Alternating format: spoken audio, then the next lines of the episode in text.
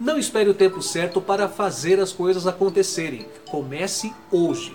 No começo da quarentena, eu estava com 100 quilos e eu comecei a correr com uma meta em meu quintal. Hoje, após quase 4 meses, eliminei 10 quilos, correndo 4 ou 5 quilômetros por dia. Se eu fosse esperar passar a pandemia, eu estaria 10 quilos mais pesado.